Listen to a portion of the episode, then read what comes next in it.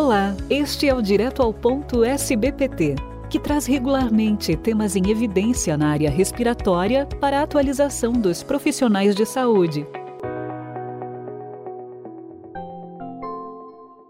Nosso convidado hoje é o Dr. Ricardo Luiz de Menezes Duarte, mestre e doutor em pneumologia pela Universidade Federal do Rio de Janeiro, especialista em medicina do sono pela Associação Médica Brasileira e SBPT, pneumologista do Instituto de Doenças do Tórax da UFRJ e atual coordenador do Departamento de Distúrbios Respiratórios do Sono da SBPT. Olá, doutor Ricardo, seja bem-vindo ao nosso podcast. Primeiramente, eu gostaria de agradecer ao editor-chefe do Jornal Brasileiro de Pneumologia e à diretoria da SBPT por esse honroso convite. E hoje abordaremos o consenso em distúrbios respiratórios do sono da Sociedade Brasileira de Pneumologia e Tisiologia. Doutor Ricardo, qual foi o principal objetivo da elaboração de um consenso em distúrbios respiratórios do sono pela SBPT? Bem, o principal objetivo da elaboração deste documento foi atualizar o consenso em distúrbios respiratórios do sono que tinha sido publicado pelo Jornal Brasileiro de Pneumologia em 2010. Para isso, nós conseguimos agrupar 14 especialistas com experiência em medicina do sono, visando atualizar o conhecimento nos distúrbios respiratórios do sono, tanto na população adulta quanto pediátrica. Pelo fato de a apneia obstrutiva do sono ser o distúrbio respiratório do sono mais prevalente, o foco principal desse consenso foi no diagnóstico, no tratamento e no acompanhamento dos pacientes com esta doença. Já está bem estabelecido que a apneia obstrutiva do sono é uma doença muito frequente, estando associada a diversas complicações metabólicas, cardiovasculares e neurocognitivas, que impactam de forma significativa a qualidade de vida destes pacientes. Quais seriam os principais destaques em relação ao diagnóstico da apneia obstrutiva do sono? Para o diagnóstico e a estratificação da gravidade da apneia obstrutiva do sono, ainda necessitamos de um estudo objetivo de sono, que é chamado de polissonografia.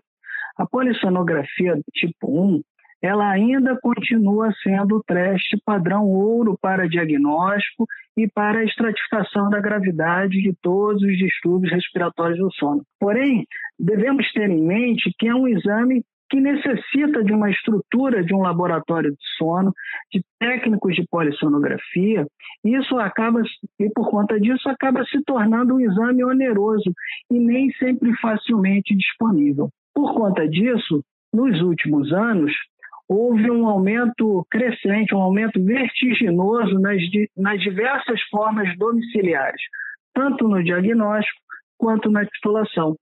Diversos estudos, incluindo estudos de meta-análise, eles já reforçam que os exames domiciliares, que também são chamados de polissonografia do tipo 3, eles podem ser utilizados para o diagnóstico da apneia obstrutiva do sono em pacientes que a gente considera como pacientes selecionados, isto é, pacientes que são indivíduos adultos com alta probabilidade de apneia obstrutiva do sono e que não possuem comorbidades clínicas significativas. Essa estratégia de diagnóstico ela acaba sendo extremamente vantajosa para os diversos sistemas de saúde, porque ela permite um acesso mais rápido, mais barato dos pacientes ao diagnóstico. Por conta disso, alivia as enormes filas para testagem nos diversos laboratórios de sono. Doutor, e para o senhor, quais são os principais destaques em relação ao tratamento da apneia obstrutiva do sono?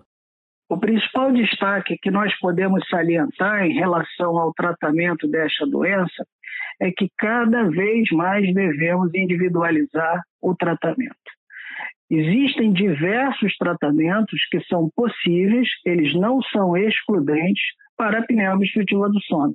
Dentre eles, nós podemos salientar as medidas comportamentais, o uso do CPAP, o uso do dispositivo intraoral com avanço mandibular, a fonoterapia e diversos procedimentos cirúrgicos, obviamente em casos selecionados. Desta forma, o tratamento ele deve ser individualizado caso a caso, a depender da gravidade da apneia obstrutiva do sono, da sintomatologia que o paciente apresenta e da presença de comorbidades ou complicações associadas a esta doença. Para os indivíduos que são classificados como graves e com importante sintomatologia, o uso regular do CEPAP ele ainda continua sendo o principal tratamento, uma vez que diversos estudos já demonstraram uma melhora importante e significativa em diversos desfechos clínicos. E para finalizar, doutor Ricardo, há alguma novidade em relação ao acompanhamento dos pacientes com apneia obstrutiva do sono tratados com CEPAP? Essa talvez tenha sido a grande novidade em relação ao manejo dos pacientes com diagnóstico de apneia obstrutiva do sono. Até alguns anos atrás, o acompanhamento dos indivíduos que tinham essa doença e que estavam em tratamento com o CEPAP era feito exclusivamente através da leitura de um cartão de memória que é presente nos aparelhos de pressão positiva. Ou seja, o profissional de saúde realizava o download do cartão de memória em um software específico para obtenção desses dados que eram relacionados à adesão, à fuga e ao controle da doença através do índice de apneia e hipopneia. Atualmente, podemos obter essas mesmas informações através do telemonitoramento, não sendo necessariamente obrigatória a leitura do cartão de memória. Esses dados, eles podem ser úteis principalmente nas primeiras semanas de uso do CEPAP, uma vez que é possível realizarmos pequenos ajustes visando uma melhor adesão ao tratamento proposto. Além disso, diversos estudos recentes mostram que o uso do telemonitoramento ele pode aumentar a adesão ao tratamento com o CEPAP. Bem, em resumo, estes seriam os principais pontos do nosso consenso que esperamos serem úteis para orientar os diversos médicos no acompanhamento desta importante doença. E assim terminamos mais um podcast. Agradecendo pela sua participação, Dr. Ricardo, que nos apresentou um tema tão atual. Mais uma vez, o meu muito obrigado. Este foi o Direto ao Ponto, um podcast da SBPT, com o apoio dos laboratórios AstraZeneca, Beringer, Ingelheim e Chiesi, sempre com conhecimentos atualizados para você. Fiquem bem e até a próxima edição.